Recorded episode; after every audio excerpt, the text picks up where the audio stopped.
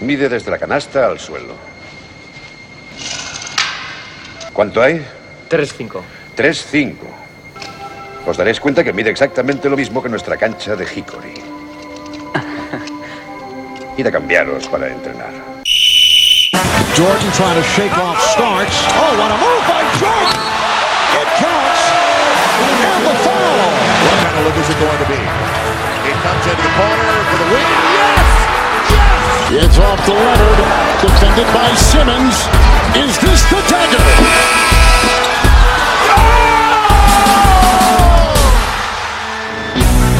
Hola y bienvenidos a Zona 305, un programa en el que hasta, bueno, este parón de verano hablábamos de baloncesto y parece que vamos a seguir hablando de baloncesto y no, os habéis dado cuenta, no soy David de Favoro, David de Favoro sigue de vacaciones y como todavía no podemos permitirnos tener becarios, nos ha dejado aquí pues a los que básicamente somos los subalternos.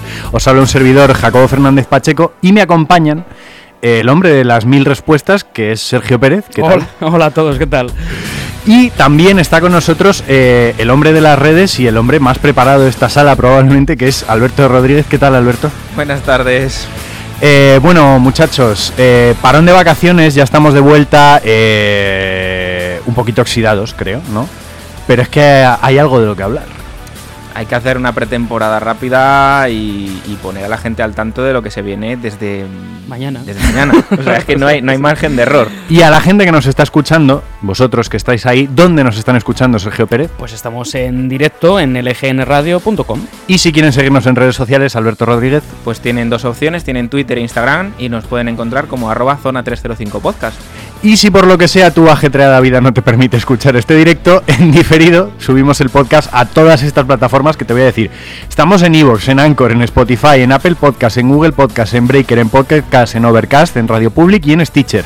En todas estamos como zona 3-alto 05. ¿Eh, ¿Cuántas he dicho, Alberto? 10, es la primera vez que las cuento. 10, en 10 sitios estamos. O sea, el que no nos escucha es porque no quiere. Efectivamente.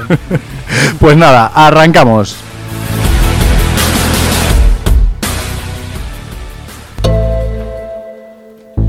Arrancamos hablando de eh, un evento que, que- que- que ocupa todas las portadas ahora mismo, que es el Mundial de Básquet. Ya está aquí el Mundial. cinco años después, ¿eh? Cinco años. Se han hecho largas las Se han esperas, cinco hecho- años. Se ha hecho muy larga la espera para mí. Tenía ganas yo de, de ver un Mundial Sobre todo- así, todo potente. después del último y lo que pasó con España, ¿no? Sí. Teníamos No. ganas. No me lo recordéis que estuve allí. Oh, Estuviste ahí, qué afortunado. Sí, o No desafortunado. Según se mire. Alberto, Alberto el Gafe, un mundial que se va a jugar en China, que por cierto, lo primero que me gustaría decir del mundial, buenos horarios para los partidos, de momento. Sí, Al mediodía y a primera hora de la noche. Buen acompañamiento de media tarde para Claro, comer. exacto. Por lo menos no tenemos que pegarnos madrugones para ver partidos. sí, me acuerdo yo de la final de Pekín, precisamente, que era Sí. a las 5 de la mañana o algo así. O sea que. Vaya desayuno me pegué. De momento, en horarios ya me han ganado. Y quería preguntaros, ¿qué, qué es lo que esperáis vosotros de este mundial? Porque es un mundial un poquito extraño, ¿no? Eh, ha habido, hay ausencias que algunos ya, ya en la temporada anterior, cuando, cuando nos planteábamos las ausencias que iba a haber y demás, nos quemaron un poquito por el tema de las ventanas. Pero, pero ¿qué esperáis vosotros de este mundial en general? Con los, con los equipos que hay, con los grupos que se han hecho. Luego iremos repasando cada grupo uno a uno. Yo sobre todo espero igualdad, muchísima igualdad. Es cierto que destaca Estados Unidos, que luego hablaremos de ello, pero veo que los equipos europeos han venido muy fuerte. Mm, No es que vengan con todo, pero vienen con un gran equipo y veo que ha subido el nivel de la zona baja. Ya no nos encontramos unas Nueva Zelandas o Angolas con una diferencia abismal con Europa. Vemos que equipos como República Dominicana o Venezuela ha subido el nivel y, espero mucha igualdad desde el primer momento. Desde el primer partido va a ser duro para todos los equipos. Y luego, ¿qué decir de las selecciones que no están? Hemos hablado de Eslovenia. Eslovenia, campeona de Europa, que no disputa este mundial. Nadie sabe muy bien por qué. Sí, sí, lo sabemos, por las ventanas. Las ventanas. Pero esto es algo que Pérez ya comentó en otros programas, que en realidad Europa es el único continente que está teniendo verdaderos problemas con esto de las ventanas. Porque al final es el, es el continente en el que el básquet es más competitivo a nivel general y al final las ausencias pues perjudican a selecciones que en teoría como representantes, en este caso Eslovenia, por, por campeona continental, debería estar en un campeonato del mundo. ¿Y no crees que una campeona continental igual ya tendría que tener asegurado el pase para un mundial? Como ha sido siempre. Como, ha ha, sido si- siempre. como ha sido siempre, pero claro, luego hay selecciones como, no voy a decir nombres, Azerbaiyán, que se quejan de estas cosas y como si, como si tuvieran alguna opción de conseguirlo. Y quieren las ventanas, porque a ellos les resultan beneficiosas. Claro, ellos pueden permitirse ir con un equipo de segunda, Ujú. sin menospreciar a los jugadores, que al final todos son profesionales y todos muy, muy comprometidos. Se pueden permitir ir con un equipo de segunda y lo mismo dan la sorpresa. ¿Y qué me dices de hacer unas mm, ventanas continentales? Y que el, el continente que lo necesite haga unas ventanas y el que no, pues tenga en función de su Eurobásquet o su Asia Basket o su África Basket, ¿no? A la ver. posibilidad de organizarse como quiera. También es cierto que al final estamos hablando de una Copa del Mundo y no prima tanto, por ejemplo, el espectáculo como si en una, en una liga privada, ¿no? Si fuera por el tema del espectáculo, al final habría cupos en función del, del ranking que tengan las selecciones de ese continente, ¿no? Quiero decir, al final el continente que más selecciones debería llevar siempre sería Europa. Sí, pero yo te, yo te lo digo sobre todo, los cupos al final son exactos en los mundiales, ¿no? Cada Sí, continente cada aporta- continente aporta una serie de equipos. Y sí. de hecho la FIBA está muy bien organizada en FIBA Europa, FIBA África, tal. ¿Por qué no la FIBA se organiza en esas estructuras que tiene para organizar de una manera mm, cómoda para Europa, cómoda para América, cómoda para África este mundial? Sí, realmente estoy con Jacobo en, en que donde ha más afectado es en, en Europa. Porque luego al final ves que de Sudamérica van los mismos de siempre, en Asia van los mismos de siempre, en África van los mismos de siempre. Pero en Europa sí que es curioso cómo unas selecciones, has hablado de Eslovenia, o una selección como Croacia, con el potencial que tiene, eh, están fuera. Por otro lado tenemos a Montenegro, que se la ha currado y está, pero vemos que está a lo mejor un pasito por detrás de estas dos selecciones. Lo que creo que es que hay que remodelar un poquito ese modelo para ver a las mejores selecciones con los mejores jugadores, que son los que se han quedado fuera. Esa es otra, el tema de los jugadores. ¿Qué, qué- qué jugadores así viendo la- las plantillas que las estuvimos viendo anoche, la- las hemos estado más o menos preparando, las de todas las selecciones? ¿Qué grandes jugadores os faltan en este mundial? Aparte, sobre todo, el drama de Estados Unidos de mm, 35 candidatos, mm, 31 se borran. Pues, pues no por quitarle importancia a Estados Unidos, que ya sabemos que nos gustaría tener en el Mundial a los mejores jugadores para poder verles jugar.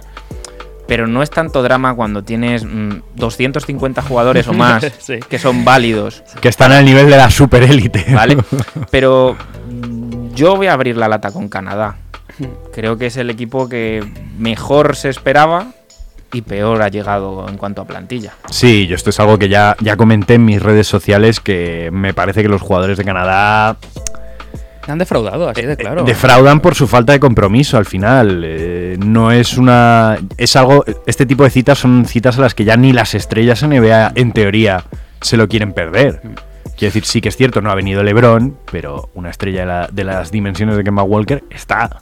Sí, seamos sinceros, este es el primer mundial en el que Canadá tiene aspiraciones de hacer algo grande, que es Mm. obtener medalla. Y quitando algunas lesiones como la de Olinik, el resto se ha borrado. RJ Barrett, Wiggins. El único NBA que va, de hecho, es Ken Birch. Fíjate, qué, qué potencial, ¿eh? Qué potencial. Pero bueno, hablando de jugadores, destacar Vesely, por ejemplo, en República Checa, que es Qué pena. el 50% de esa selección junto a Satoransky, que se lo pierde. Em, de, de República Dominicana, es una pena que no podamos ver esa dupla Horford-Anthony Towns eh, defendiendo esos colores, porque habría sido una dupla de pivot temible por todas las selecciones. Y bueno, de Australia más o menos van casi todos, ¿no? Por El, feo de Ben Simmons, quizá. El feo de Ben Simmons Mm. porque ha sido muy feo. El, el plan original que Mm. había con el tema de Ben Simmons en. Australia era, en mi opinión, lamentable. Solo iba a jugar los amistosos contra Estados Unidos Sí, claro. para vender las entradas, pero luego ya el Mundial no. El Mundial eso ya no, no, no vaya a ser Nada, que ocurra algo. A mí personalmente me, me ha fastidiado porque... Pero creo que Australia le, ha hecho bien. Le va a hacer más bien que mal esta ausencia de Simmons porque es un equipo que está bastante cohesionado. Tienen un espíritu competitivo, yo diría que diferente a lo que hemos visto en, en otras citas internacionales y creo, creo que les viene mejor no depender de una, de una superestrella todoterreno y confiar más en lo, en lo que hicieron en las Olimpiadas, juego en equipo, compartir el balón y un ritmo de- en el tiro de tres bastante, bueno, da bastante miedito. Pero bueno, y pues ya destacar un poquito más de jugadores, pues sobre todo los, los, los mm, más con nombre más notable, ¿no? Como por ejemplo Teodosic. De Senegal es una pena porque les han faltado al final los, los buenos, ¿no? Pero sí, casi todos los equipos tienen un- un- una o dos bajas importantes. Nuestro Pau, ¿eh? Nuestro Pau Gasol, por ejemplo, el Chacho. Son jugadores que al final te dan mucha más rotación de banquillo, hacen que tu equipo sea mejor, al fin y al cabo, que es lo que buscas. Por eso hablo yo de igualdad antes. Mm, Al final todas las selecciones tienen uno o dos estrellas que se han caído. Eh, quitando los Túnez, Jordania de turno, ¿verdad? Esos, Y eso aún yo así, creo que seguro que si rebuscamos... rascan alguno, ¿no? Nos encontramos alguna baja. Pero bueno, al final esto es ley de vida, ¿no? Lesiones y, y temporadas NBA es lo que tienen. Y bueno, eh, una vez saltado este capítulo de las, de las grandes ausencias, si os parece, vamos a ir con el análisis eh, grupo por grupo. Algunos obviamente los miraremos más rápido que otros por, por cuestiones del nivel. Y si queréis empezamos por lo más rápido, el, el grupo A, Venga. sin irnos más lejos. El grupo de Costa de Marfil, Polonia, Venezuela y China. Eh, ¿Quiénes son vuestros favoritos para este grupo y por qué? Justifiquen su respuesta. Bueno, para mí China favorito. Factor 1 juegan en casa, factor 2 juegan en casa y factor 3 vuelven a jugar en casa. o sea, los tres partidos. Eh, sí, veo que están más o menos... a- es un grupo muy parejo. Eh, siempre en este tipo de eventos siempre hay un grupo, ¿no? Co- Como por ejemplo que tuvimos ayer el sorteo de la Champions. Siempre hay un grupo en el que vemos que todos son igualados, ¿no? Que cualquiera se puede clasificar. Pues aquí lo tenemos. Veo un poquito Costa de Marfil un poquito más atrás ¿eh? que, el, que el resto de... Una, de una selecciones. selección que a priori debería ser la físicamente superior, Sí, que está en cuanto a nivel baloncestístico, pues bastante más atrás, claro. sí, en, en, Dion, en Dion Thompson Witras, ¿no? Más, más o menos Claro. el Costa de Marfil. Veo bien a, a Venezuela. Yo creo que es de las que se va a clasificar junto a China. Y Polonia, pues dependerá del acierto exterior, claramente. Muy dependiente del acierto exterior. ¿No, ¿No veis con capacidad quizá de ponerse, de comerle la tostada a Venezuela? Sí, Polonia. Puede, puede comérsela, pero depende de meter 28 triples por partido, básicamente. Es el problema quizá de estas, de estas selecciones centroeuropeas, ¿no? Que últimamente dependen todavía más que antes del triple. Y eso es un problema, porque puedes ganar algún partido, pero no puedes depender todas las noches de meter el 40% desde la línea de 3, un 35%. Curioso, por ejemplo, en Polonia, el jugador más alto es un 2.15, pero es un jugador del 2000, que no esperamos que juegue Que muchos juegue minutos. claro. El siguiente más alto es un 2.08. Mm, Entonces es una selección muy bajita, va a jugar un juego muy rápido a, pri- a priori. Luego dirán de Venezuela. Comentar que la plantilla de Venezuela, de hecho, está, está bastante cargada con jugadores que conocemos: Gregorio Vargas del Maccabi, eh, Néstor Colmenares, gente que, que ya la hemos, Windy Graterol, que ya la hemos visto en amistosos contra España y en, y en Olimpiadas y demás. Uf, Una selección que ya no son niños, ¿eh? No, es, una, selección veterana. veterana y, y peligrosa. Por ahí quería tirar yo, porque mi favorito para este grupo es Venezuela, no China. Venezuela favorito, primero de grupo. Mm. Y luego, mm, mi duda está entre Polonia y China. Sí que es verdad, un poquito por el factor de jugar en casa. Mano negra. Mm, no, pero tiene una plantilla quizá un poco más, más completa China que Polonia. Como decís, depende un poco del acierto que tenga en exterior la selección de Polonia. Pero yo creo que esta generación de Venezuela que ha tenido pues esos Juegos de las Américas que ganaron, eh, ya han ido cohesionando el grupo, ya llevan muchos años juntos, van a hacer muy buen papel en este mundial, al menos en este primer grupo. Una Venezuela que además se ha acostumbrado a jugar sin Gravis Vázquez. Sí. ¿Dónde estará Gravis Vázquez? No, yo creo que está ahora de entrar asistente en Pelicans o algo de ese estilo de desarrollo, pero bueno, ese no es el tema, ¿no? no, eh, hablando que me has tirado muy bien la, la, la pullita, jugador más alto de Venezuela, 206. Ahí están. Eh, Pero pesa, pesa bastante, ¿no? Este muchacho, creo que. Sí, bueno, de- es el clásico pivo de autonómica, ¿no? Que mide dos metros pelados y, Y tiene los codos afilados, sí. Efectivamente, ¿no? Pero, pero bueno, sí, Venezuela es cierto que, que va a dar guerra en este, en este mundial. Bueno, pues grupo 1 creo, grupo uno creo que podemos cerrarlo. Eh, repito los para quien vaya a seguir el mundial, que por cierto se va a poder seguir muy bien en televisión. Creo que se va a retransmitir todos los partidos, si no... Todos los partidos en Mediaset y Dazón también lo ha comprado los derechos, o sea que... Sí, si no es por televisión, por internet. se Hay alternativas. encontrar. Hay alternativas, sí. Grupo 1, Costa de Marfil, Polonia, Venezuela y China. Vamos con el grupo 2, que es quizá un pelín más interesante. Rusia, Argentina, Corea del Sur y Nigeria. Nigeria, selección que está muy arriba en el ranking FIBA, pero que no deja de ser Nigeria. Bueno, van, van, van con tres buenos jugadores, que son Aminu, eh, Okoye y, y Okoye, o sea, el, el- Okoye y Okoye. eh, efectivamente, ¿no? El, el- el nuevo jugador de Gran Canaria y, y el NBA de Minnesota. eh, y algunos clasicazos como Ik Diogo, ¿no? Ay, Diogu, eh, veo que va Michael Eric del Vasconia. Sí, va Michael Eric, buen cierto. jugador también. Eh, Ekpeudo, no podemos olvidarnos de Ekpeudo. Que Por ejemplo. Sí, al final tienen su quintetito muy potente y, y pueden dar guerra. Aún así, yo veo dos claras favoritas.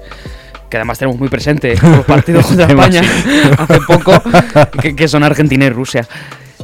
Mm, Rusia, eh, que le dio un buen repaso a España. También es cierto que España no salió en su plenitud de energías, dejémoslo así. Sí, bueno, recomiendo ver ese segundo cuarto espectacular por parte de ambos equipos. Pero lo cierto es que, hombre, podemos decir que Argentina no va a bajar el, el pistón, ¿no? No se va a conformar con un segundo puesto, que irá a arrasar, porque obviamente no, no creo que Corea sea una, una gran amenaza. Eh, todos sabemos cuáles son las debilidades de Nigeria, un físico espectacular, una táctica de llorar.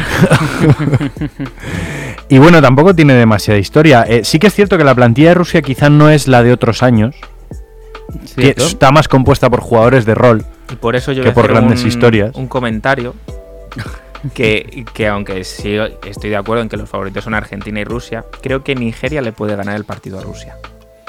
Nigeria le puede ganar el partido a Rusia. El partido a Rusia, ese dato concreto. Y no sé si eso puede elaborar un puzzle curioso en el grupo. Sí, muy, sí. Al final los partidos con Nigeria, de tanto de Argentina como Rusia, van a determinar eh, el, el quién se clasifique de cada de este grupo. Pero al final los rusos mm, son los rusos. Sí, sí, sí. sí. A- a ver si me podemos explico, podemos ¿no? asegurar primera, segunda Rusia. Casi con, casi con seguridad, sobre todo por rotación de banquillo. Porque al final hemos hablado de buenos jugadores en Nigeria, pero hemos hablado de cinco buenos jugadores en Nigeria. Claro. Mm, Cuando tenga que salir el jugador 8, 9, 10, ahí es donde Rusia, con jugadores como por ejemplo Antonov ¿no? o, o Bonosevic, que son jugadores más experimentados, pueden dar ese salto de calidad y esa diferencia respecto a Nigeria. Aún así coincido con Alberto que Nigeria va a ser mm, juez y verdugo en este grupo. Juez y verdugo. Sí, porque... De su actuación puede depender mucho, claramente. Como le dé por dar la sorpresa y Argentina pierda ese partido, se Sí que es cierto que su, su seleccionador se ha mostrado bastante confiado de cara a...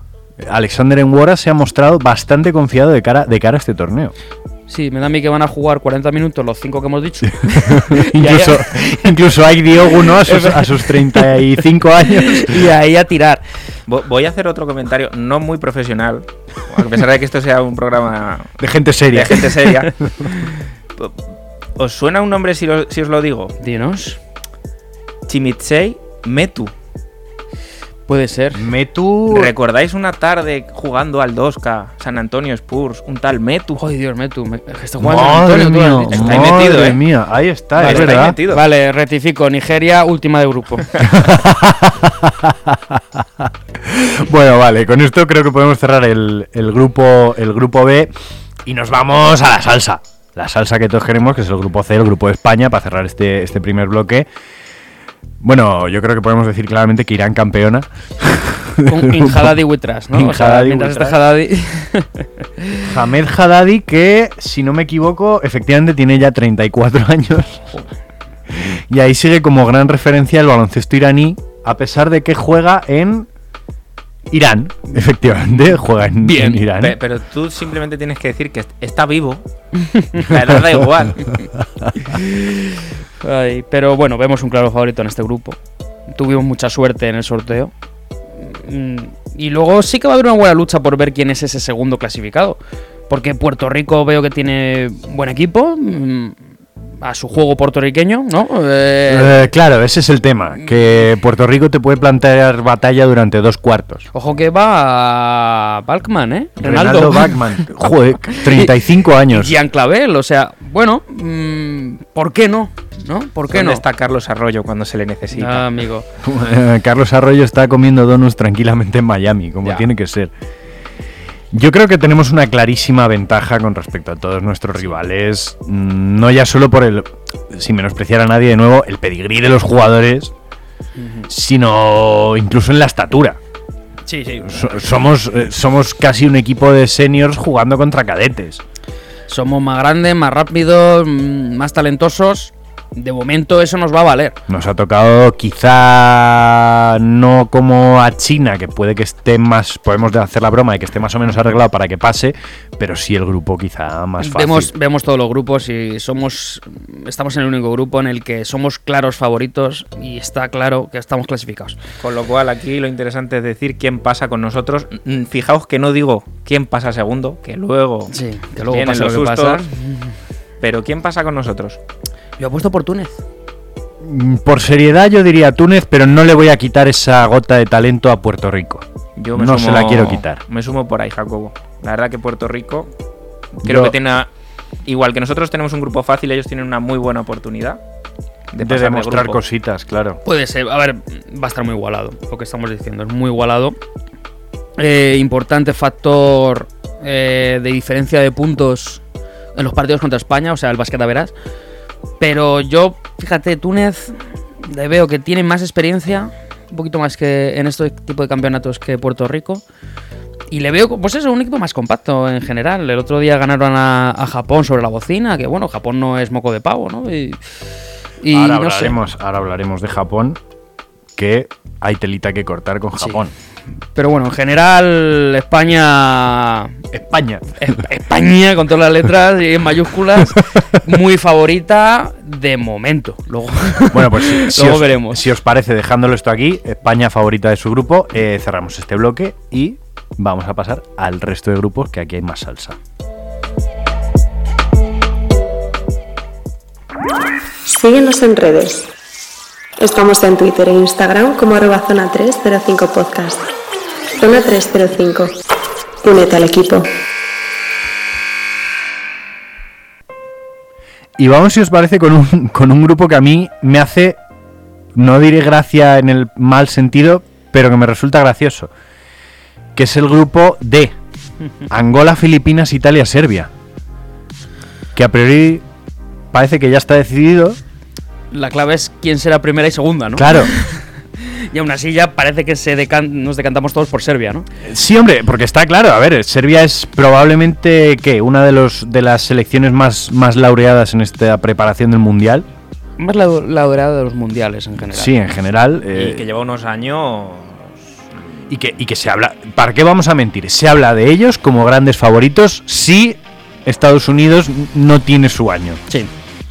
Sí, porque además vemos el equipo y estos quitando lesión han ido con todos. ¿eh? Eh, no, Se han llevado a Boban. Boban Marjanovic, Tienen un, tienen un juego interior espectacular. espectacular. O sea, el, el capitán es Radulicha, que siempre pasa lo mismo con Radulicha, que los equipos a los que va juega mal. Luego llega Georgievich con Serbia Y- y, parece que es eh, podría, podría ser MVP de la NBA, Exacto. Pero esta vez sí que creo que va a jugar, va a tener menos minutos. Al final es un tío del 88 que ya tiene un- unos añitos, sobre todo porque está Jokic, que, que con eso ya pues pueden ganar el mundial simplemente. Jokic y Bogdan Bogdanovic puede ser. Es curioso. Bueno, y Bielicha. En cuanto a número de puntos, esa selección es peligrosísima. Es curioso que, que Jokic viene como cuatro Sí, en bueno. la lista que estoy Va- mirando. vamos a ver, Jokic puede ir como uno si quiere. Sí, pero me refiero, eh, ¿eso quiere decir que va a jugar con Boban al mismo tiempo? A ver, probablemente, Mm, no. probablemente teniendo en cuenta que las selecciones que se presupone van a pasar de grupos son en general pequeñas, tienen ju- un juego más pequeño, Sí.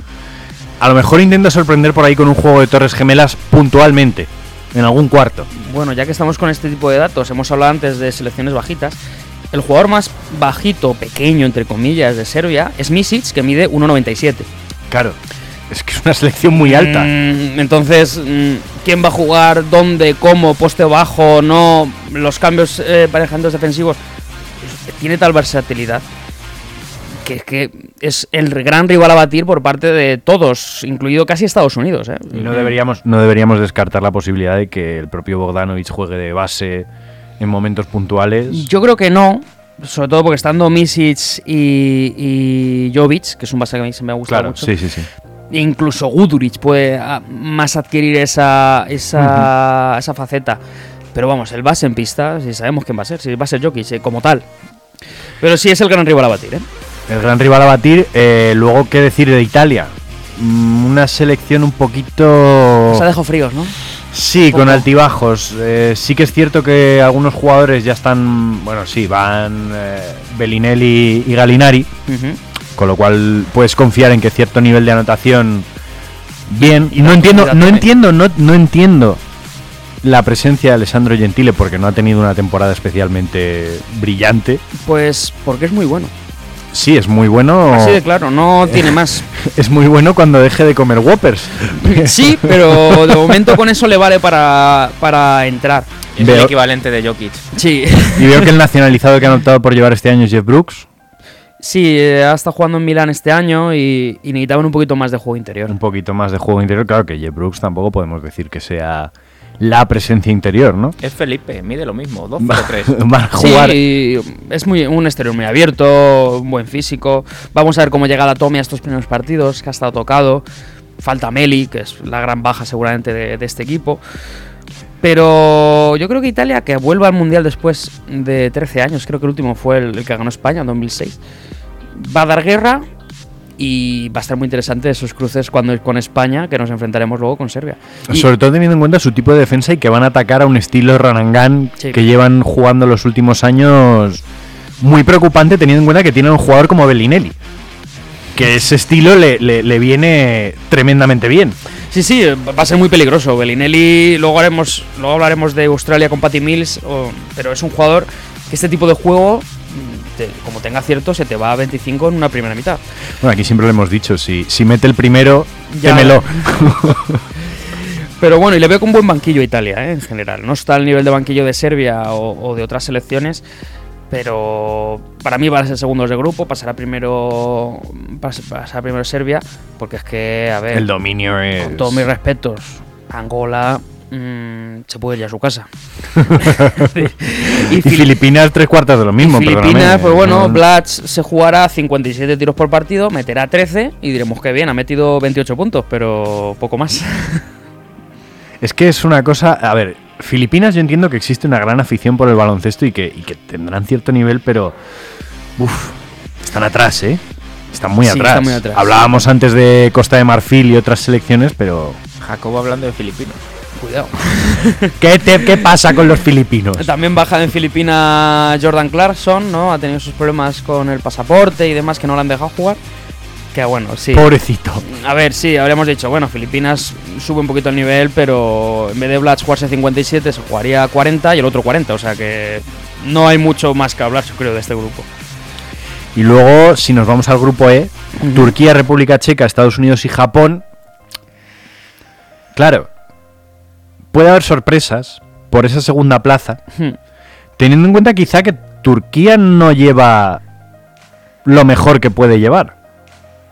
Eh, sí que es cierto que sí, hay jugadores muy buenos. ¿no? Va, Semi Erden, sabemos que cómo rinden los campeonatos internacionales, pero lo mismo podría decir en el mal sentido de Ersan Ilyasova.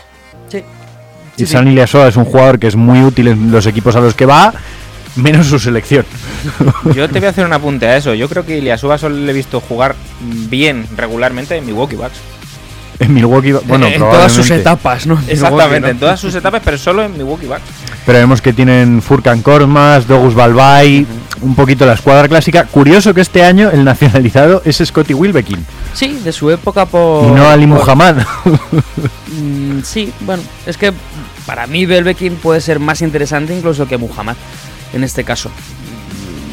Muhammad actuaba más quizá de agujero negro en el ataque de Turquía. Sí, y Wilbekin al final ha hecho una gran temporada, no lo olvidemos en, en Maccabi.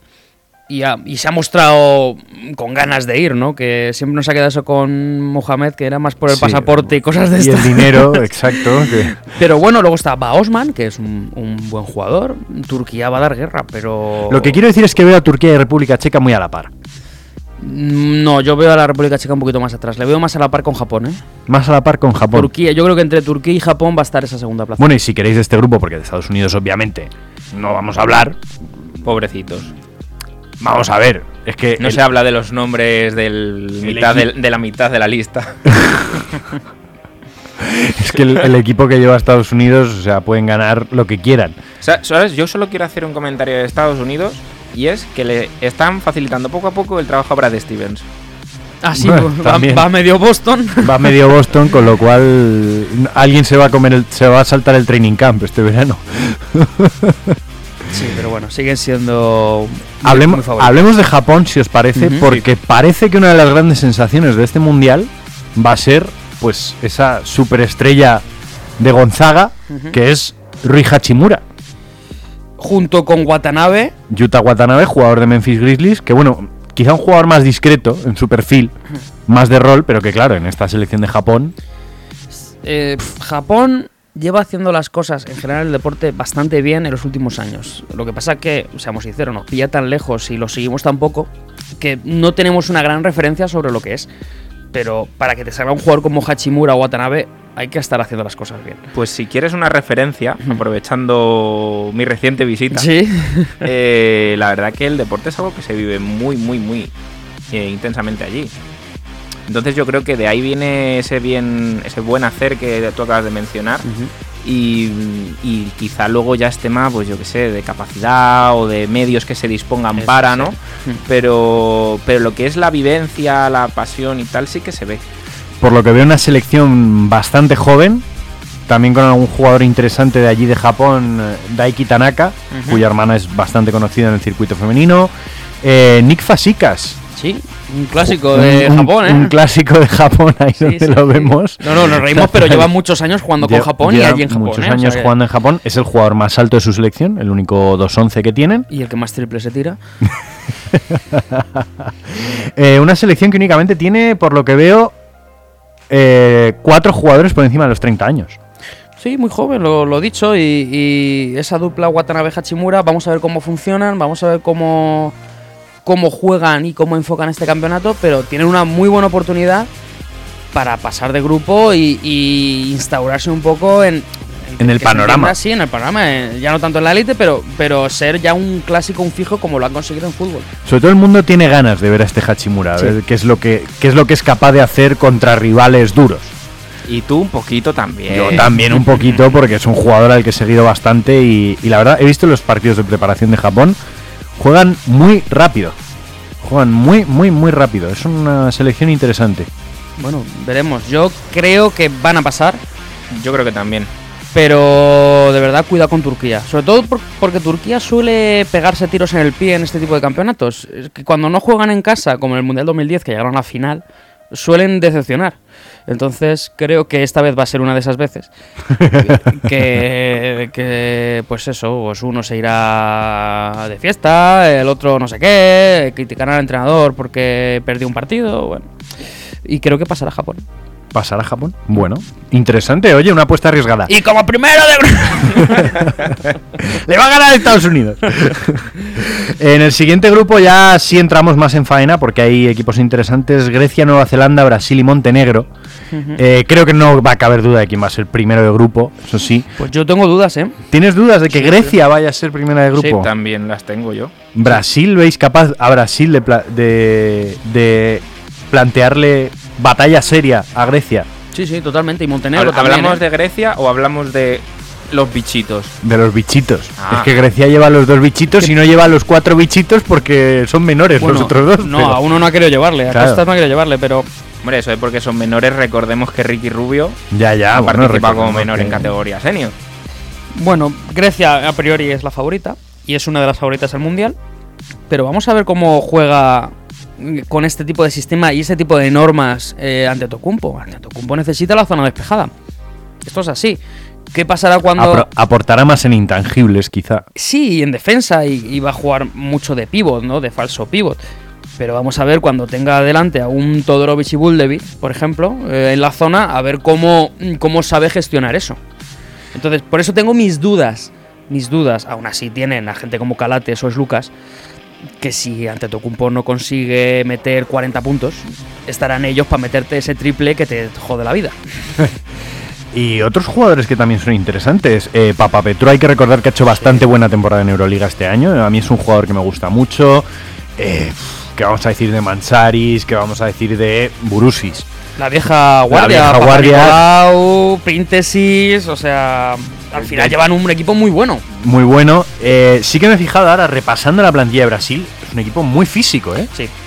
Sí, y Eh, Cristiano. Felicio, Rafa Luz, Víctor Benítez, Marceliño, que bueno, muy veterana, eso sí. Alex García, que sigue jugando Alex García con Brasil. Varellao y Barbosa. Varellao. Barbosa, Marquinhos Vieira, que es un jugador del que siempre se ha hablado como eterna promesa, a pesar de que ya tiene 35 años.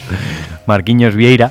Lima, que bueno, va a ser interesante. No, llevan un buen equipo. O sea, un equipo muy veterano. Quizamos, quizá echamos en falta a Raúl Neto en este equipo. Sí, un poquito en falta. Un poquito en falta. Pero Aunque sí es cierto que han sumado a Bruno Cablo- Caboclo. Sí, bueno, siempre nos, nos cuesta decir. Caboclo. algo- algo más de pierna, ¿no? Dentro de toda esta veteranía, ¿no? Sí, eh, piernas frescas. Es que es un jugador que llegó a la NBA muy joven, además, ¿no? Llegó con 18 años. Sí. Quitando los dos jugadores de 20 años, el más joven tiene 23, que es Cabo, Caboclo. Y luego ya todos 27, 30, 35. Y Si hablamos de veteranía, Brasil sabe jugar a esto, ¿eh? Y aparte que es un equipo duro, son jugadores muy duros ahí abajo y... ¿Qué quiero decir? Que a mí no me gustaría tener que enfrentarme a una pintura en la que están Cristiano Felicio, Anderson Varellao y, y Augusto Lima. Y si vamos, yo creo que vamos a ver en este mundial en general un juego muy rápido. Hemos hablado de jugar de selecciones muy jóvenes, jugadores muy jóvenes y el estilo del baloncesto actual. Brasil va a jugar a todo lo contrario. Va a jugar a ralentizar, a 60 puntos, a Marceliño pick and roll, Marceliño pick and roll y la siguiente jugada la adivináis, Marceliño pick and roll. No va a haber más. Algo que es totalmente el estilo contrario al que han ido jugando durante los últimos 10 años, Efectivamente, probablemente. pero Pero es que la plantilla lo pide. Claro, al final tú tienes este equipo, tienes un jugador con 39 años, un jugador con 36, 36, 35. Necesitas mucha gestión de minutos y juego muy lento. Y eso sí, van a dar palos, van a hacer faltas, pero vamos. Otra selección que dará palos y que jugará lento será Montenegro, más bien por la necesidad de que sus referencias son todos jugadores interiores. Sí, eh, el único así exterior, entre comillas, solo, ¿no? Destacado es Radonjic, eh, se espera bastante de él en este campeonato, pero Todorovic, Buldevic, Milko Bielica son jugadores todos interiores. Milko Bielica, ¿eh? el último pivo del equipo, Milko Bielica. Teniendo en cuenta que tienes por delante a eso, Todorovic, Dublevic y ¿cuánto tiempo jugarán juntos Dublevic y Busevic? Bastante, yo creo que bastante, Mm. ¿eh? Bastante, porque vamos a ver a un Dulevis muy exterior, muy de 4, como Todorovic. Es cierto que aquí juegan de pivot, pero están más rato fuera de la zona que dentro. Y luego, bueno, Nueva Zelanda, que podemos decir que es, probablemente se lleve la cuchara de madera, ¿no? Yo creo que ha tenido muy mala suerte en este, con este grupo, ¿eh? Porque si le hubiera tocado en el grupo de España, sí que la vería más favorita para ser segunda, pero ha tenido un, un grupo, una mala suerte en el sorteo tremenda. Fotu, ¿no? Destacar a Fotu. Fotu, luego también algunos más conocidos de otros campeonatos como Abercrombie, Thomas Sí. Abercrombie y Cory Webster, que probablemente son de los que más problemas han dado España cuando se han enfrentado a nosotros. Sí, es una selección que no tiene nada que perder y que puede dar un sustito, ¿por qué no? Pero Sobre todo es una, es una selección cohesionada. Y ellos juegan juntos y, y sobre todo no se agobian por el marcador, lo cual siempre es bueno para que las otras selecciones se mantengan... veremos la Alerta. jaca, que siempre nos gusta, y, y oye, para ver qué tal. Pero sí, yo veo que es un grupo más igualado de lo que puede parecer, ¿eh? Y luego un grupo que quizá no está nada igualado, que es el grupo G, en los que juegan República Dominicana, Francia y Alemania y Jordania. Creo que podemos decir que Francia va a ser el claro dominador, sobre todo porque tiene un factor que ninguno de los otros equipos tiene, que se llama Rudy Gobert. sí. o sea, que es que Rudy Gobert probablemente de los jugadores, de los interiores que hay en este campeonato es el mejor defensor del mundial, podríamos decirlo ya. Bueno, mm, actual defensor del año en la NBA. En la NBA, sin ir más lejos, y yo creo que defensivamente es el mejor pívot que hay en este mundial. Sí, junto yo creo que con Mark, pero sí, un poquito, un pasito por delante. Muy buena selección de Francia. no hablemos ya del potencial y calibre NBA que tiene esta selección. Sí, que, que al final, fíjate lo que te digo, para mí la baja de Hortel le va a venir hasta bien. Porque Hortel sabemos los problemas que tiene en defensa. Y, y bueno, cuando, no esté, cuando esté Gobert no habrá problemas. Pero cuando no esté, mm, vamos a ver. Pero sí, joder, es que el pivo suplente es Poirier. Recién fichado por los Boston Por Boston, Celtics. ¿no? Lesor, que es otro jugadorazo. Banando de Colo. Evan Fournier. Batum. Batum. Hombre, y- Fran Tiliquina. Y ni liquina Bueno, exterior y- te y- cubre todo con y- esos brazos. Y tu Albisi, o sea. Y mi Andrew Albisi, que ya era hora, enhorabuena, Vincent Collet, enhorabuena por fin por llevar a Andrew Albisi a, a una selección de Francia a sus 29 años. Ya me daría vergüenza. Jugador más veterano de Colo con 32. Si tu jugador más veterano es de Colo, quiero decir, lleva una selección joven muy buena, de los favoritos a medalla junto a Serbia, sobre todo de los europeos. Va a ser el rival a batir por esa parte de baja, digamos, del sorteo de grupos. ¿eh? Y al final su jugador más joven, Niliquina, Va a ser tiene importante, 20 sí. 21 años, pero es que ya lleva, ¿cuántos? ¿Dos jugando en la NBA? Sí, lleva dos y, y en medio Euro- y a, nivel, y a nivel profesional lleva tres o cuatro. O sea, mm, es un equipo. Bueno, Fournier es que lleva 26, lo que pasa que lleva toda la vida. Lleva toda la Tiene vida. 26, o sea, mm, lleva un equipo de verdad con muy buen potencial en todos los lados. Hablábamos, por ejemplo, de Montenegro hace un momento. No, es que tiene un, un gran juego interior, pero por fuera está más cojo. Aquí es que tienen de todo.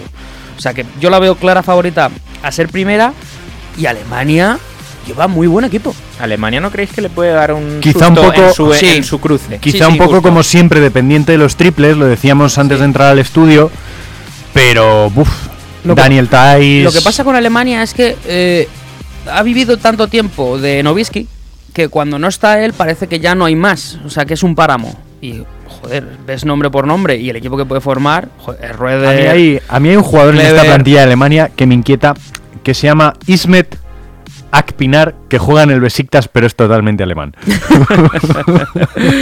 Bueno, eso habrá que verlo. pero, pero lleva un equipo con mucha experiencia en, Euro- en Euroliga o NBA. Y, y de verdad que creo que va a dar un sustito. No creo que gane a Francia, pero va a pasar. Yo la veo muy, muy candidata a ser segunda de grupo. Va, a dar un aviso, ¿no? En los grupos Sí. y luego quizá en los cruces alguien se lleve un susto. Los NBA, los NBA que lleva son jugadores que, aunque en sus equipos son de rol, han demostrado que a nivel europeo pueden ser referencias. Y que saben jugar a esto. O sea, no son jugadores. Sí, de rellenar NBA, banquillo, ¿no? exacto. Eh, Mm, Muy buen equipo, de verdad, y muy completito. Más o menos es como Francia, pero con menos nombre y un poquito menos me, ha de llamado, calidad. me ha llamado la atención que listan a Maxi Cleaver como center. Bueno, es que va a jugar de lo que le dé la gana. Sí, bueno, Cleaver, también es general. verdad. Después de las pesas que ha debido estar haciendo este año, va a jugar de lo que le dé la gana. realmente yo creo que la- mm, el trío Boigman, Clever y, y Teis son los que van a dominar ese juego interior, se irán rotando, con de vez en cuando Benzin jugando de falso 4. Ujú. Pero buen equipo, ¿eh? Alemania, ¿eh? No, no descartemos a Alemania porque cuando para mí van a pasar de, de grupo y de fase, cuando se tengan que enfrentar a los que vamos a hablar ahora, mm, les van a dar muchos problemas. Bueno, República Dominicana únicamente mencionar los ACB que juegan allí. Eulis Baez.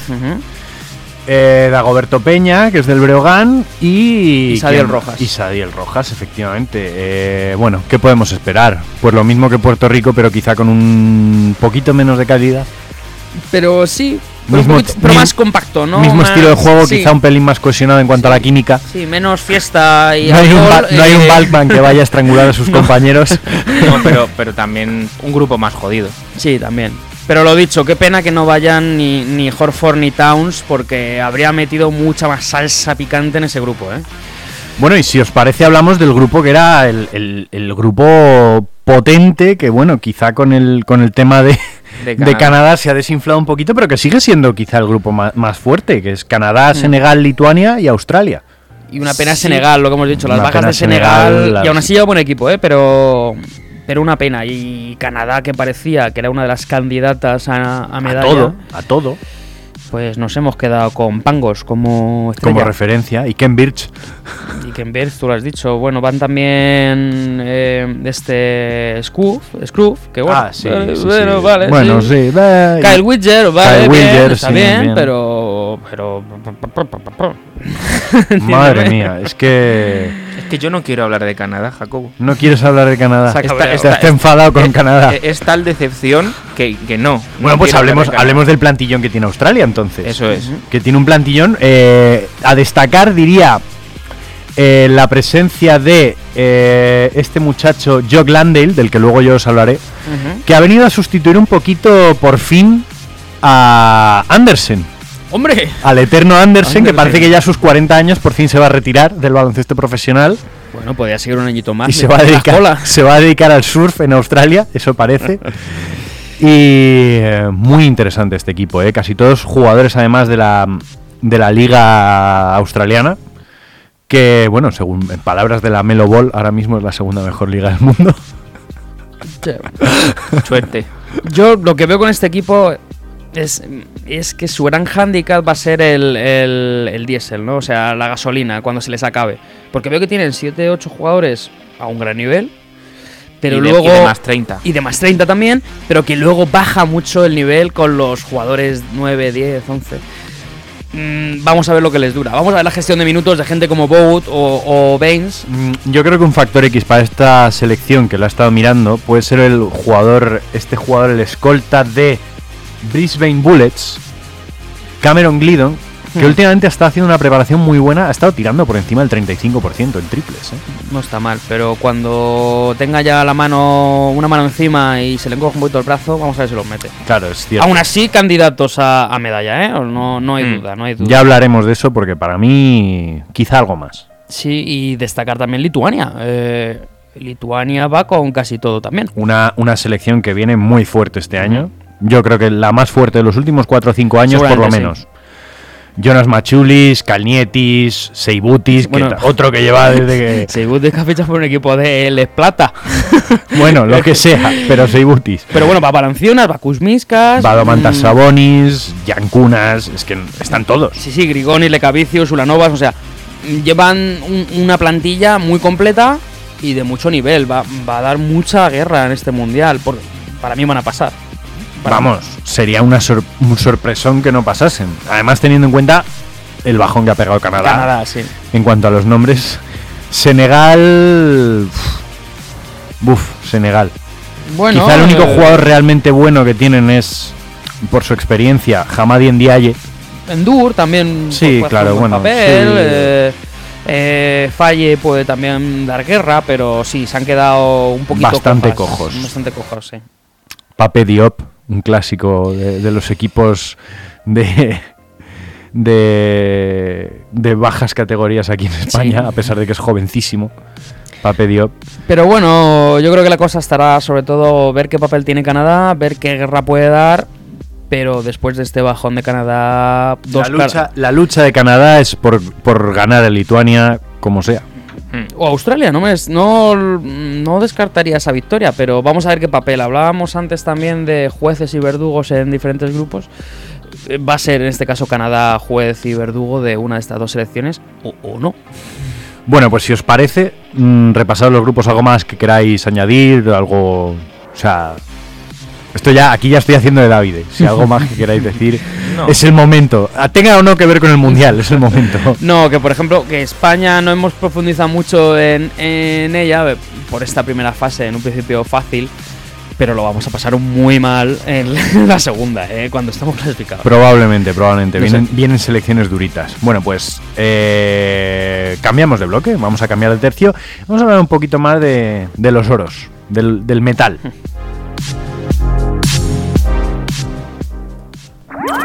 Síguenos en redes. Estamos en Twitter e Instagram como arroba zona 305 podcast. Zona 305. Únete al equipo.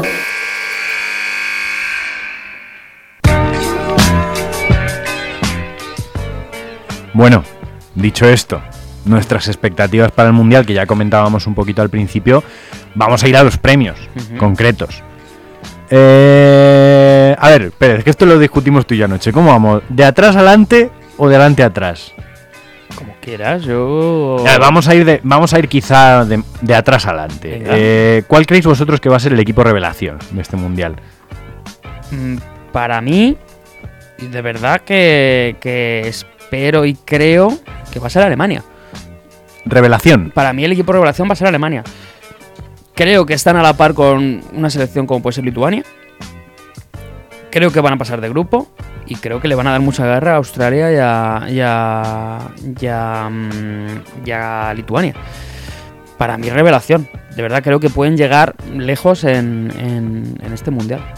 Alberto, Mm, no tanto por lo lejos que van a llegar, sino por una cosa que hemos mencionado, como es meterse en el panorama mundial.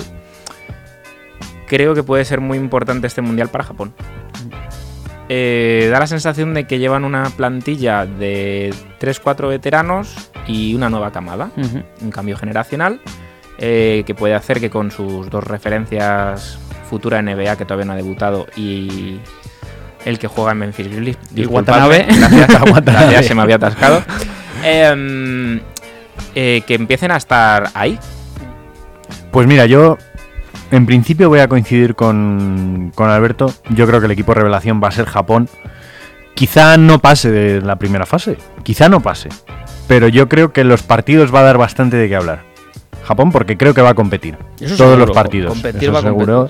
Y, eh, y sobre todo lo que ha dicho Alberto, ponerse en el panorama internacional, que empiecen a, a ganar cierto protagonismo, porque creo que es, gustar ¿verdad? Claro, creo que, es, que creo, creo- creo- creo que es una nación en la que el baloncesto es muy popular. Quizá no es el deporte más popular de allí, pero es un deporte súper popular y se merecen ya tener una genera ellos tener una generación de oro que empiece a ganar cosas. Y que sobre todo ya elimine de Asia la sombra de China como la referencia baloncestística, que tampoco es tanta referencia. ¿Cuál va a ser el equipo de excepción?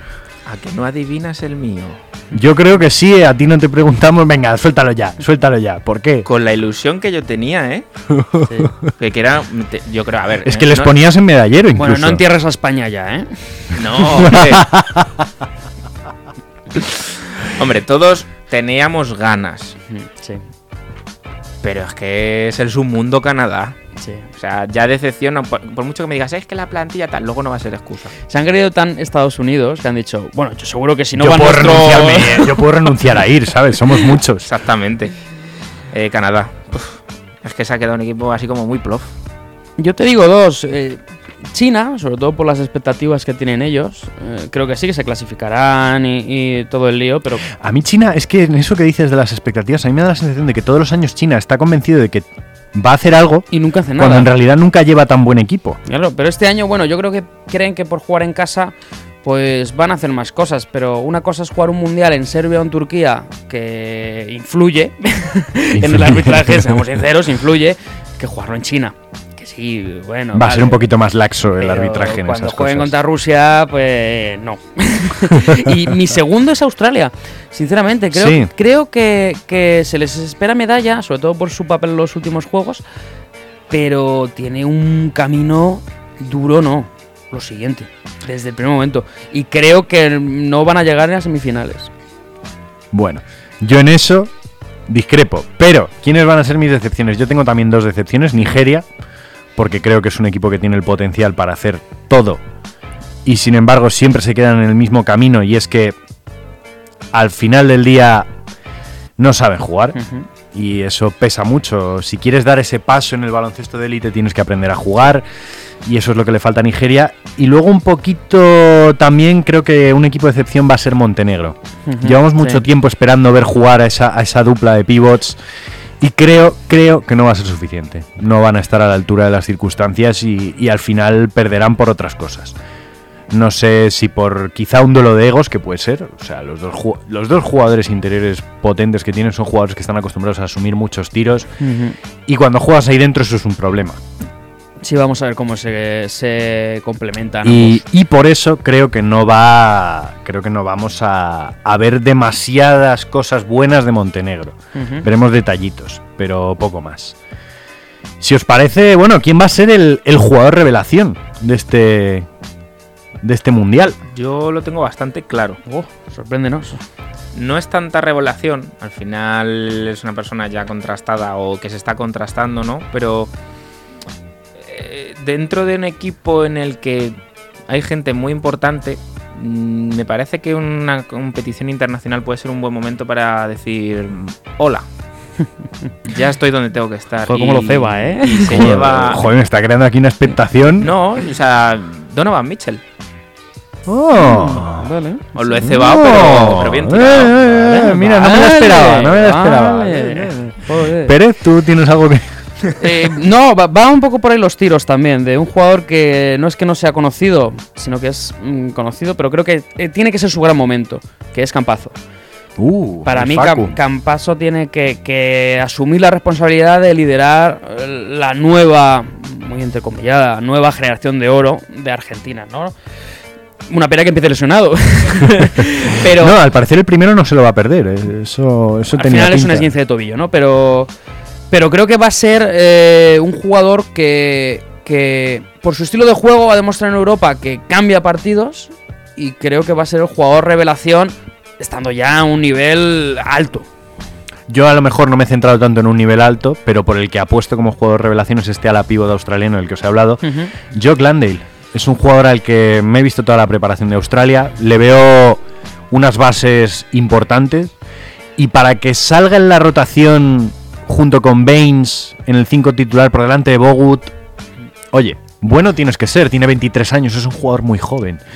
Ha jugado toda su carrera universitaria en Estados Unidos, además, aunque ahora esté jugando en. Australia. Ha jugado toda la carrera universitaria en Estados Unidos y es un pívot de nueva generación, largo, fibroso, atlético, mm, interesante, 2'11. Y, y yo creo que puede ser el, el jugador revelación. Eh, si queréis ya pasamos al MVP.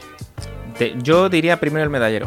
¿El medallero? Ah, bueno, vaya. Venga. Yo estaba proponiendo ahora, fuera de micros, hablar Sí. de jugador de excepción, pero. Ah, bueno, venga, Veo- hablemos del jugador de excepción. que no, me, no, me parece vale. interesante. Pero Es lo que- del medallero te explico por qué. Porque cada uno vamos a defender una cosa en función de los equipos que creemos. que van a conseguir puede cosas, ser, sí, claro. Está bien tirada, está bien tirada. Vale, vale, pues. Jugador de excepción, ¿no? Jugador de excepción. ¿Qué jugador creéis que va a ser una decepción? Bien, ahora me dejáis pensar cuál.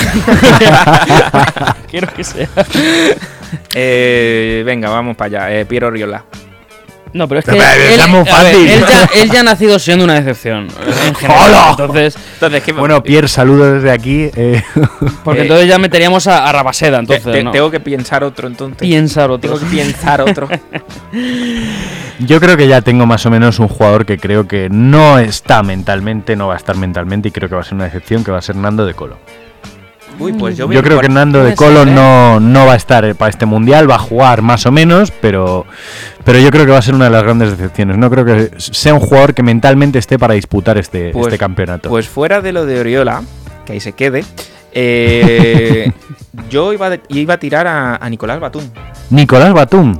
No sería la primera vez que en mis rankings personales es el jugador de excepción, ¿eh? Nicolás Batum. Es decir, ya que has dicho lo de De Colo, es que yo tampoco le veo que llegue en una dinámica, que haya tenido una temporada espectacular. Es que Batún nos ha dado tanto a España en general.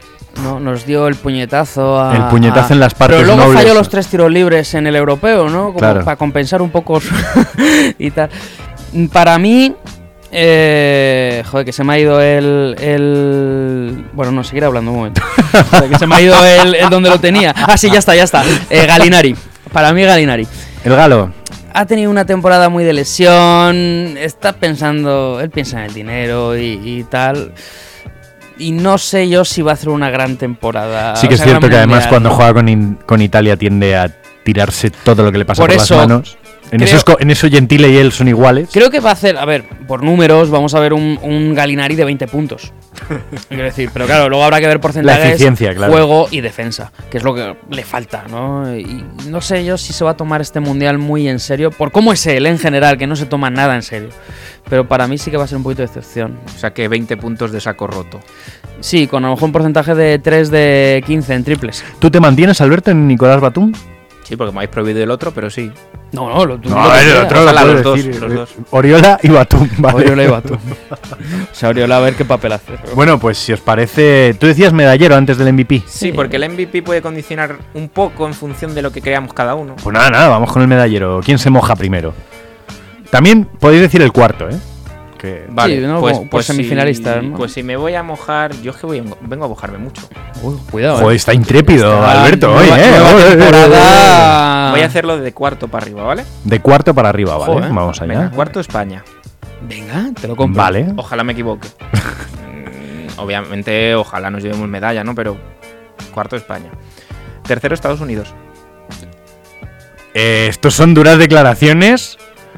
Bueno, vamos a ver quién dice primero y segundo y, y ya hablamos. Segundo Grecia. Y primera Australia. Mm, de campeón Te has tirado a Australia. una piscina grande y desde mucha altura, ¿eh? Pero Lo puedo sabes. nadar. Dejando puedo fuera a nadar. Serbia, además. ¿eh? A Serbia, sí, sí. deja fuera a Francia. A Lituania. a Lituania. No, no, bueno, al final no pueden eh, ganar todas. No en pueden ganar todas, eso es verdad, pero. Si algo he aprendido en la primera temporada es que los pronósticos no son nuestro fuerte. Entonces, Bueno, puestos a. Yo siempre voy a defender, y lo digo ya, que en la primera temporada defendimos en el programa 5 que el Barcelona iba a llegar a cuartos de Euroliga y ya, y acertamos todos. Bueno, pero esa fue nuestra máxima. Es el único pronóstico que hemos hecho bien en nuestra vida. Eh, ¿Te atreves, Pérez, o voy yo con lo mío? No, venga, voy yo, venga. eh, mm, ya que estamos con cuartos y demás, yo dejo fuera a España de, de top semifinales. cuatro? Sí, lo dejo fuera. Por un simple motivo, creo que va a quedar segunda de su grupo, no en este primero, en el segundo, y se va a enfrentar a Estados Unidos y nos van a dar para el pelo. ¿Vale? Ya, ya está. Pero No mm, yo creo que cuarto vamos a ver a, a Grecia. Grecia. Sí, Grecia va a vale. quedar cuarto. Sí. Vamos a ver tercero a Francia. Vamos a ver segunda a Serbia. Y vamos a ver de primero a Angola. No, perdón, perdón. A Estados Unidos. Bueno, yo me voy a mojar un poquito también. Yo creo que Serbia va a ser cuarta. Pero porque va a perder en un tercer y cuarto puesto contra España. Oh, Que va- les vamos a ganar el bronce porque van a estar ofuscados después de haber perdido una semifinal. Eh, veo más que probable, probable plata a Australia, por mi parte. Yo creo que, Australia es el, es el gran tapado para muy bien de este mundial. Llegan con un ritmo excelente, otra cosa es que les dure todo el campeonato, pero vienen con un ritmo excelente y una capacidad... Cuando eres capaz de, de ganarle anotando a Estados Unidos, es que estás haciendo las cosas muy bien, la verdad. Y aunque sea un amistoso.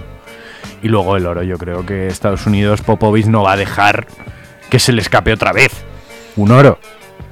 Y menos con este equipo que está hecho a su imagen y semejanza. sí, porque dejar a Kuzma fuera para meter a White es Claro. muy de él. Claro, es muy de él. O sea, es un equipo que está hecho a su imagen y semejanza, con un referente muy claro y el resto jugadores que aunque son estrellas en sus equipos, su rol es de complemento. Sin Ah, ir más lejos, su pívot es Plumlee. A, a- a Kuzma lo ha dejado fuera por el pelo. Puede ser, por las con pintas, esos ¿no? pelos, con esos pelos tú conmigo no juegas. Pero bueno, si no me equivoco, hemos metido los tres a Serbia, ¿no? En el medallero no, tú no, No, lo has metido, no, no, tú no. lo has dejado fuera. Los hemos metido. Hemos metido a Australia, Jacobo y yo. Pero, Pero tú, yo tú y yo hemos metido también a Grecia en ese top 4. Entonces está ahí. eh, Ojo que yo tampoco niego que Serbia tenga sus opciones de ganar este mundial, pero además bien, ¿eh? Bien ganado. El problema es que hay muchas selecciones. si válidas. encuentra, si Serbia tiene la suerte de no tener que ser ellos quienes se carguen a Estados Unidos, Yo creo que si Serbia, no, contra Estados Unidos, si juega a lo serbio, que pueden hacerlo, pueden ganar, pero hay que enfrentarse a esto. me gustaría ver a Estados Unidos contra una zona de Serbia. Cuidado, eh. Teniendo en cuenta que, que el jugador más bajito de Serbia mide 1,97. Ya, por eso, por eso, o sea, y Georgievich es muy de, De una zonitas zona- y duros y tal. Bueno, la 1-3-1 se les atragantó contra nosotros, a los americanos. Es cierto, pero bueno, eso habrá que verlo, ¿no? Habrá que verlo. También es que, vamos a ver, Estados Unidos ha jugado toda la pretemporada al 50%. O sea, Sí, perdiendo un No, la única parte por la que les podemos, se les puede ganar ahora mismo es que es una selección que pierde una cantidad de balones tremenda. Absurda. o sea, Pero bueno, nosotros compensamos fallando todos los tiros libres, o sea que no, no hay problema. Bueno, ya lo, lo gordo, el MVP. ¿Quién va a ser el MVP de este torneo? Que algo que comentaba Pérez antes de entrar es que en los mundiales es más normal que el MVP no sea del, del equipo ganador. Y por eso te he dicho yo lo del medallero. Ah, Antes. Bien tirada, bien tirada, amigo. Porque mm, mi MVP no va a ganar el mundial. El mío tampoco, ya lo aviso, ¿eh? Y pues obviamente por Yo motivos- sí, yo me pongo en modelo clásico. Mi segundo ha sido Grecia, el MVP, pues el MVP de la NBA, Giannis Antetokounmpo. ¿Tú crees que se va a rendir ya el mundo del baloncesto del todo ante Tocumpo? No, no se va a rendir, pero ya se encargará él de que se rindan. Por aplastamiento, ¿no? Por aplastamiento, aplastará todo lo que hay en su camino. Incluso a Boban. Qué imagen. El- yo creo que va a haber. Si juegan, yo creo que va a haber póster de, de Giannis a Boban. A lo Vince Carter y. y no, no Bates. creo que llegue a tanto, pero, pero yo creo que un póster sí que va a haber. Y eso que yo soy muy de Boban, ¿eh? Boban es el mejor, es el jugador más efectivo de la historia, hay que recordarlo, ¿eh? Por minutos en cancha es el jugador más efectivo de la Seguramente historia. simpático. Bueno, sí, seguramente. Eh, tú has tirado por MVP para el que queda segundo. Exactamente. Yo igual, y creo que va a ser Nikola Jokic. Nikola Jokic. El juego, el espectáculo y la eficiencia que va a tener este tío va a hacer que sea el MVP sin, además- problem- eh, sin problemas, además te digo, ¿eh? Es O que sea, además la- las reglas esta vez le favorecen como todavía más que Más. la NBA, o sea, Es que... porque no necesita ser rápido. Efectivamente, y yo creo que van a, va a ser el MVP. Y además ya te digo que, que claro, ¿eh? O sea, no va a haber dudas de que va a ser él. Yo, por el hecho de que no veo ningún eh, jugador ni equipo capaz de frenarle, tira lo obvio. Yo creo que el MVP de este mundial va a ser Kemba Walker. No hay un jugador capaz de frenar a Kemba Walker en este mundial. Es demasiado rápido para el jugador más rápido de cualquier equipo. ¿Qué vamos a decir de los puntos? Se le caen de las manos y encima con esa velocidad, si no tiene el día desde fuera, solo tiene que ir para adentro. Yo Es una bala. A mí se me ocurre uno. Y, la otra opción que tengo es Jason Tatum. Por el hecho de que. Es que le sonríe mucho el baloncesto FIBA a Tatum. No, o sea, no alguien. No hay. Es cierto que no hay nadie más rápido o más tal, pero sí creo que puede haber alguien inteligente que esté ahí. Alguien que mm, le gusta mucho meter las manos. Se llama Ricky Rubio. Ah, Ricky Rubio, sí, es una opción. No, no lo veo. No lo veo mal. No pero- para frenarlo, pero sí para desgastarlo. O incluso un tercero en discordia podría ser, a mi consideración, Patty Mills. Que estamos hablando de, eh, no de cruces, sino de Sí, bueno. hipotéticas Hmm. emparejamientos. Yo creo que lo vamos a ver el gran emparejamiento defensivo y va a ser ante Tocumpo. A Kemba Walker. Sí. Le van a echar encima a la bestia. ¿Quieres uno más rápido y más fuerte que él? Ante Tocumpo. Rápido no es. Pero, Hombre, es, muy, pero No con es lo largo más que es. rápido, claro. Bueno, es muy rápido. La física De- juega a su favor, que es distinto. es a lo que voy. Desplazamiento lateral, envergadura, es muy favorable para él. ¿Tú te arriesgarías a cansar ante Tocumpo en un enfrentamiento contra Estados Unidos? Vamos a ver, ante Tocumpo se va a cansar porque va a jugar 35 minutos. Ya, bueno, pero a lo mejor te interesa que su producción en ataque. No es tanto riesgo si tenemos en cuenta que el entrenador es Popovich y que va a rotar. Entonces no van a ser tantos minutos. Yo no digo que vaya a estar todo el rato, pero sí que en momentos puntuales, sobre todo por cambios en bloqueos y demás, le va a defender. Y, y ahí podemos ver. Pero da igual, porque la batería de Estados Unidos es tan De amplia. todas formas, si se enfrentan Estados Unidos y Grecia, temo por las rodillas de Mancharis. se van a enfrentar, o sea. Temo por las rodillas de Mancharis cuando tenga que Con- defender a Walker o a Mitchell. Con casi toda seguridad se enfrentan, porque ambos, si se clasifican en esta primera fase, se enfrentan en el hipotético grupo. O sea que. Veamos, a ver, va a estar muy interesante, ¿eh? Por- a ver qué, qué, qué plantea Grecia. Bueno, yo no sé vosotros, pero yo no me pienso perder ni un partido. Yo me los voy a ver todos porque tengo ganas de verlos. Hombre, quizá una Angola Y aún así lo veremos. República Dominicana lo veo con menos ganas, pero y aún así lo veremos, seguro. pero interesante el mundial. Yo tengo muchas ganas. eh, a mí el mundial siempre me ha parecido más bonito que los Juegos Olímpicos. Al menos el principio es más bonito que los Juegos Olímpicos, porque al final los Juegos Olímpicos te con las semis y la final, que es lo que te engancha.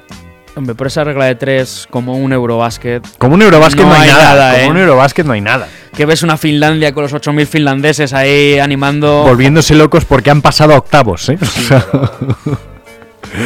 bueno, pues hasta aquí, muchachos. Hoy no hay top y flop, hoy no hay jugador misterioso. Esto Hoy, es la- hoy de chill. Hoy ha- Precision. Hoy ha sido como las pretemporadas, ¿no? Mucho volumen, ¿no? Claro. Eh, va a ir cogiendo forma y luego ya 5 para 5 al final. empezaremos con el formato, iba a decir ya clásico, pero no, nuevo formato. No, vamos a ya hacer la semana que viene. Bueno, vale, no digo nada, no digo nada. No Adelante. digo nada. Que no se sepa. Y bueno, eh, dicho esto, yo, yo, yo esto sí que traigo lo de siempre, que es la canción de despedida. O sea, Porque os él mimo sí. mucho. Claro, él sí. Él es un clásico en algunas cosas. Vamos a ver, ¿quién Él- está aquí dándole al botón? Él tira de, de sus conocimientos y poco atrevimiento. Pero luego no te deja elegir la canción. Joder, la que he propuesto yo, la escucharemos la semana que viene. Yo creo que a la gente le va a gustar. ¿Os dais cuenta, os dais cuenta, te das cuenta tú que nos estás escuchando, querido oyente, las cosas que me hace prometer este hombre? Claro, todavía no lo sabes porque no has escuchado la canción, pero las cosas que me hace De prometer verdad que este prometo hombre. que la canción de la semana que viene, que encima Jacobo me ha prometido y me- que la voy a presentar yo, eh, eh, va a gustar, de verdad. Va- os va a resultar familiar, pero va a gustar mucho. Bueno, pero lo que yo os traigo ahora es un auténtico temazo de además de un EP que acaba de salir del cantante Elderbrook con Rudimental. Se llama Something About You. Es una canción que habla un poquito, el, videoclip también es muy interesante, de, cómo a veces a los hombres se nos olvida que también podemos ser vulnerables, también podemos tener problemas. Y habla también de la, de la salud mental, de lo importante que es tener un equilibrio emocional y de lo importante que, que pueden ser las personas como referencia a la hora de, de recuperarnos de, de determinadas crisis. Y, y bueno, así. Sí, porque traer una canción veraniega era demasiado. Ya la escucharás, ya la escucharás, que es, que es ciertamente veraniega. Sergio Pérez, Bueno, encantado y, y esperemos tener una gran temporada. Una gran temporada, 74 victorias, yo lo veo. Hombre, sin ninguna duda batiremos el récord. Con que sean más de 34 como el año pasado, suficiente. Los Knicks, de verdad. Alberto Rodríguez, que ha seguido aquí. Eh, que lo digo por el programa, ¿eh? Ah, vale, vale. ¡Qué casualidad! 34 Sí, programas. porque los Knicks a 34 nunca llegan. ¿eh? No, no. Y un servidor, Jacobo Fernández Pacheco, David de Favor, donde quieras que esté, donde quiera que estés, te, te seguimos queriendo. Nos despedimos con Something About You y hasta la semana que viene. ¡Adiós! Adiós. I miss the touch of morning sun, making silhouettes of us way back when we had our paradise. But staying out all through the night, smoking, drinking, getting high. I was wrong and I apologize. Where did you go? What can I do? I'm working on my problems, but I need you here to solve them. Where did you go? I that I can make there's something about you keeping me sober. I was driving in the moment, and I'm holding on to you. There's something about you keeping me sober. I was in the moment, and I'm holding on to you.